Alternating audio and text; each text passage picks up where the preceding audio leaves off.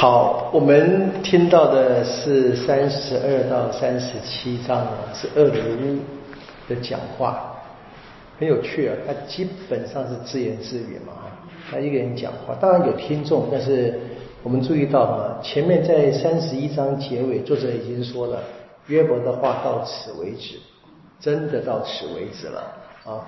二里屋讲那么一大段话，约伯不理他的样子，他他应该听见的，一句话也不答了嘛，就是。我们看见这个最后的结尾啊，三十七章结尾，大概是他们对天主共同的认识了啊。全能者是我们不可接近的，二十三节啊，他的能力和正义高超绝伦，他公义正道绝不欺压，所以人应该敬畏他啊，这没有问题，对不对？我们大家都这么想。然后说，但那心中自以为聪慧，他却不眷顾，这应该是暗算约伯了。哈哈，你说，这是第那我们这一大段话刚读起来，有很多地方我也来来不及去去分清楚你我他哈。其实他这个讲话应该本身是个诗歌体，有点诗歌体，这种或者非常像诗歌体，所以我们有时候你听听读读会有点混乱哈。那我们注意到那个，我打一个小例子好了哈。你们看那个第呃三十六章的最后一段谈天主的威能那二十二节哈。好。讲话的是二里屋嘛，对不对哈？啊，天主的能力确实伟大，哪有像他那样的主宰？他是天主，对不对？很清楚哈。谁能规定他的道路？谁敢说你行的不对？那这个你是天主还是天主？对不对？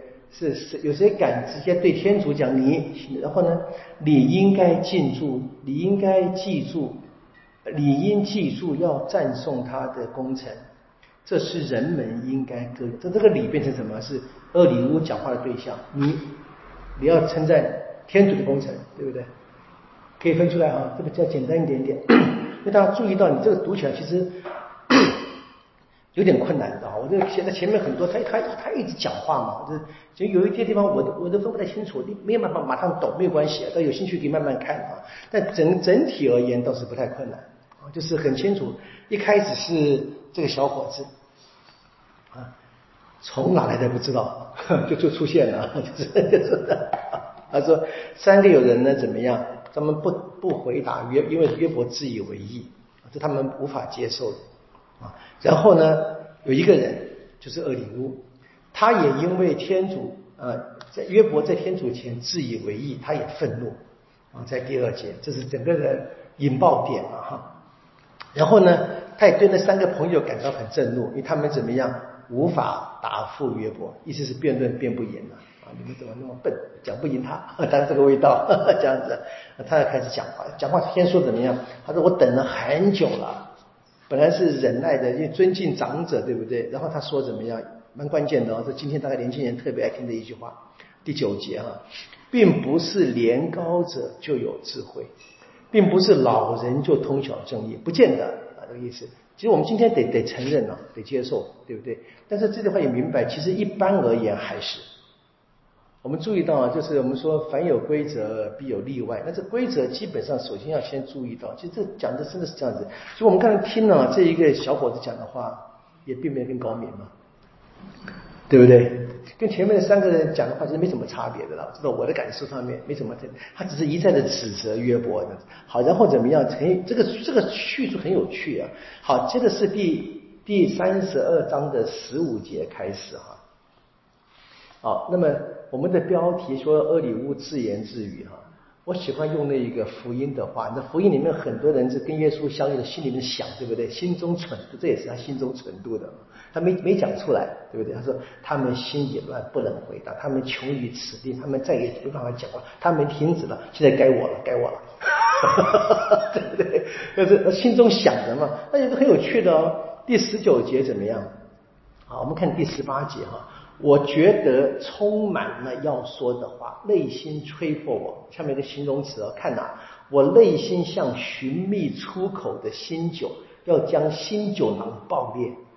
我想起福音的一段话，有没有？新酒装在新皮囊里嘛？对，这这个当然是因为是因为刚酿的酒呢可以发酵，发酵你知道会有很大的这个气体啊，会会会会震会开始发，它是像这样子，像那个要爆炸一样啊！哇，这描写的好传神，对的，好好棒。对，我就看着就很，当然你可以看，他应该是自言自语在心里面想的了。然后，好，三十三章开始讲话了。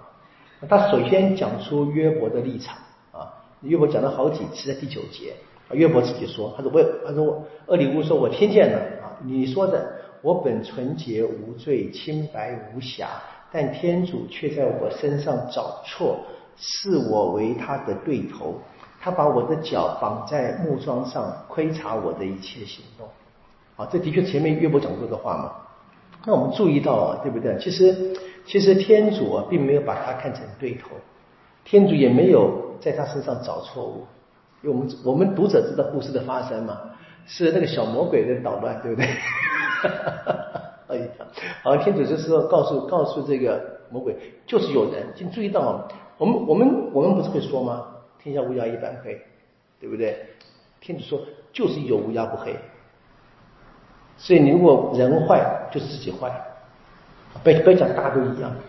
你们记得那个不好的比例啊？那个成龙不说吗？他犯了什么？天下男人都会犯的错，对不对？哪有这种事情呢？有人就没有啊。这是这是很多人为自己开脱的讲，这也是一样的，对不对？那约伯约伯也是约伯，他约伯这么说，当然是他当时他的理解。他也他对那个情况的发生，他能够想的想法也是在那个传统的思想里面。他觉得，他也认为说，命运不好，一定天主处罚。那天主呢，一定是罚恶，所以好像说天主像故意在鸡蛋里面挑骨头，找我的错。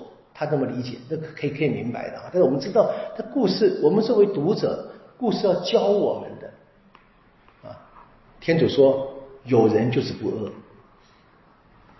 那当然，最终是耶稣嘛。我到心愿里面，对不对？就是有人可以来面对任何的困难，就是可以，他就是可以。我们说，你看到整个保禄的思想里面他那个新亚当嘛，耶稣，他就是完全符合天主心意的。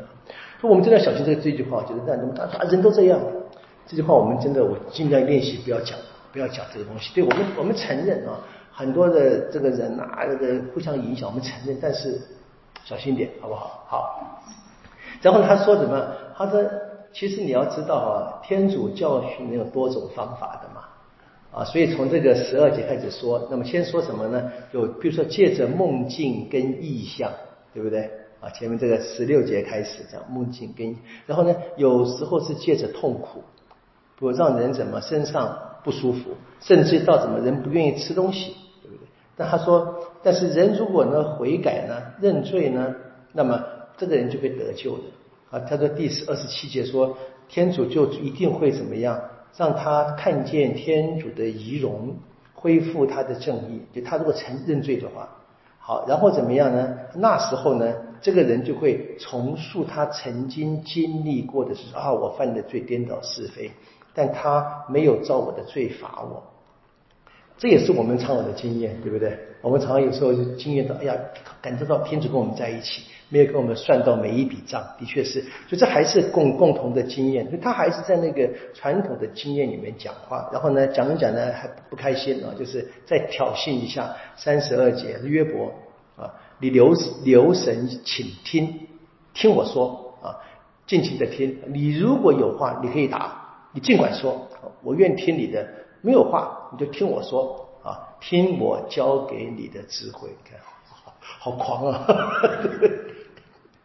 好，但我们注意到约伯没有任何的描写了。你你这是我自己在想象的，我觉得很有趣啊。约伯不就不打不理他了，这可能是给我们很多想象的空间呢。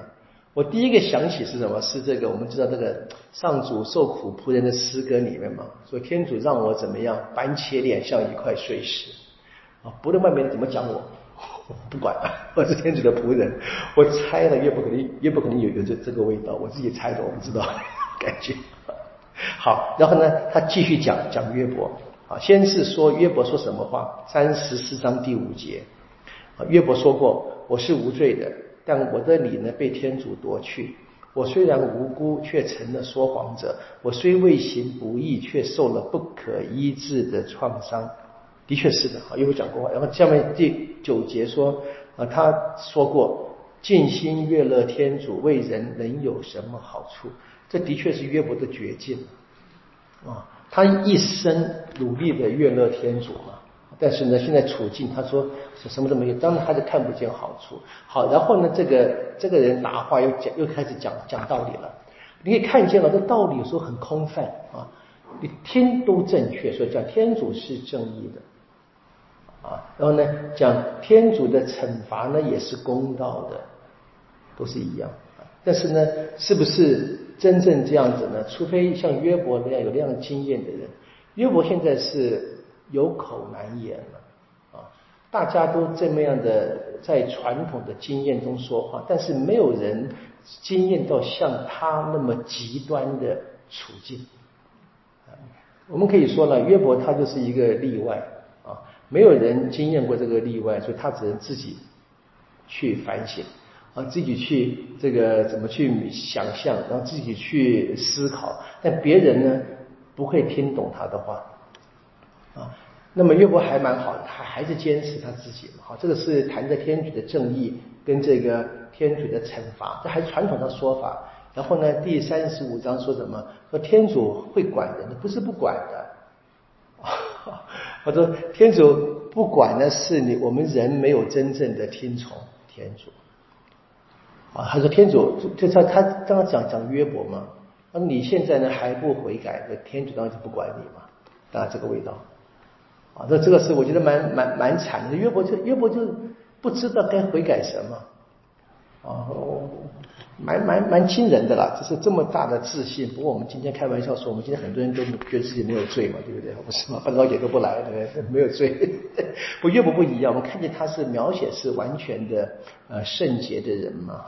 好，然后接着他继续厄里厄里乌继续说的话，你看都是一样。好，有趣的是三十六章啊，他谈的是什么？人怎么样应该要借恶向善，这也没什么好说的，这都正确的啊，都是对的道理。然后呢，他最后在十五节、十四节、十五节讲了一段非常关键的话，他说：天主呢，借着痛苦拯救受难的人，以患难开启他们的额骨。啊，还有点像我们说天天将降大任于世人也等等的话，就是，当然这是对于苦难的意义的一种了解的方式了啊，这可以看，那还是一个传统的领悟嘛。但是约伯呢，还是会明白的。那要问嘛，要要多久？要多久？对不对？他现在什么都没有了嘛。好的话说，天主呢是要救你的，天主有有能力，就你要小心，不要再继续的跟天主抗辩。好，一直发展到最后三十七章，他他还是劝约伯服从天意。所以我们看见啊，其实这些人呢，讲话也没什么不对了啊，他们其实还是出于好意，我就可以这么说，他们还是基于恭敬天主，但是他真的不明白，不明白约约伯受了多大的苦难。就我最近也有有一些感想，是我们说那个讲这个，平常会说这个感同身受，那讲的太太太轻易了。啊，我们真的不知道别人受了多大的折磨，而且每个人承受的程度也不一样嘛，哈，每个人的能力也真的不一样。但是呢，我们在谈的时候怎么办啊？这的确是目前约伯所陷入的困境。他跟三个呃同辈的朋友们辩论之后呢，他已经决定，他知道没有人了解他，那现在就不知道怎么办了，没不讲话了。那我我我们可以想象的是，他在这一个。没有办法答话也不明白的时候，他应该就静静静的等待了吧？或静静的等待，也许也是一个态度。但是，我们就是有点惊人的是，好像我们也没有看见约伯有什么太多的我们今天所谓的祈祷，好像也没有嘛，蛮蛮奇怪的。就是我知道读的，当他有时候说到我的苦难等讲一些，反正不像我们今天的说努力求天主啊，怎么拿去这个苦难怎么样的？其实他怎么拿去，他什么都没有了。他现在要求的是赏赐他，但是我们先不知道结局还不知道。好，这个年轻的人呢，在这三个约伯跟我讲完话，他还在来讲，我们真的可以说了，火上加油了啊，让约伯苦上加苦啊，的确是说，连这个黄毛小子也来指责我，我说这气不气人？对不对？我用那个当今的话来思考啊。好，我们就静静等待吧。我觉得我们可以去多思考一下的，约伯他为什么就不讲话？啊，我也没有什么太多的答案，但我就是今天的想，要不就是可能是多讲也无益了啊，没有人去理解他，他只能够真正的静静的等待天主。当然，我们相信这他在等待，等待的基本的立场就是并没有放弃嘛，啊，还是相信天主。而且我们要注意到，跟天主争辩，跟天主争辩，其实什么，还是相信天主。登上母母说的话是蛮有趣的了啊，就说什么，说爱的反面不是恨嘛，爱的反面是无所谓，漠不关心，什么都不要就算了，对不对？所以，这当当我们开始还是跟天主争辩的时候呢，那天主还是一个对象，还是一个约伯来往的，他也知道只有只有他能够真正的帮助约伯，所以他只是为什么你不出手？我想可能这是一个简单的这个我我有的想法了，可以去思考一下。约伯现在他刚刚静静的等啊，他知道可能可能在那么多的谈话当中，他也发现多说无益。也许闭嘴会好一点点嘛，他不讲话。好，我们看看明天我们继续把这个天主开始要讲话了啊！也知道天主不能够让人折磨的那么惨，对不对啊？开始要 要出手了，要开口。我们明天就从这个三十八章继续把这一个结尾就可以读完，可以看见约伯传的一个结局这样子。我们今天就到这里啊！愿光荣归于父。今日圣神，其作今日依然，直到永远啊！好，谢谢大家。